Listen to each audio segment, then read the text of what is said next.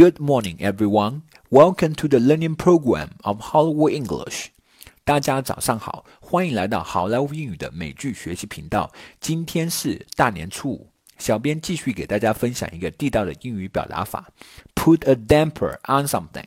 这一个地道的表达法是什么意思？又是如何来使用呢？请跟随小编一起来学习学习。Put a damper on something，它英文解释第一种含义 ：to have an effect on it which stops it being as enjoyable or as successful as it should be。它英文解释第二种含义：to have a dulling or numbing influence on something。它英文解释第三种含义：to make something less enjoyable。它中文意思是降低热烈程度，令人扫兴。浇冷水，抑制。 接下来，请跟随小编一起来看一看例句，学习如何在口语和书面当中来使用这么一个地道的表达法。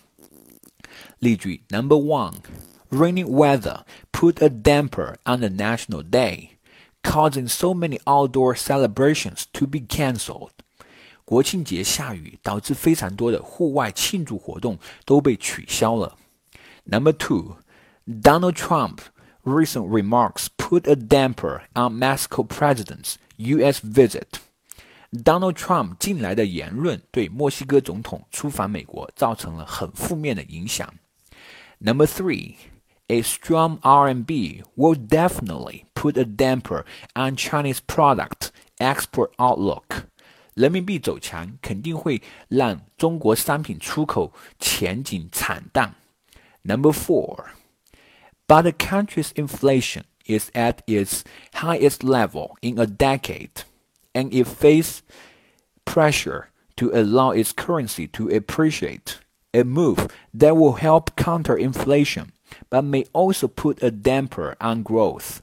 但是这个国家的通胀正处于十年来的最高水平，还面临着货币升值的压力。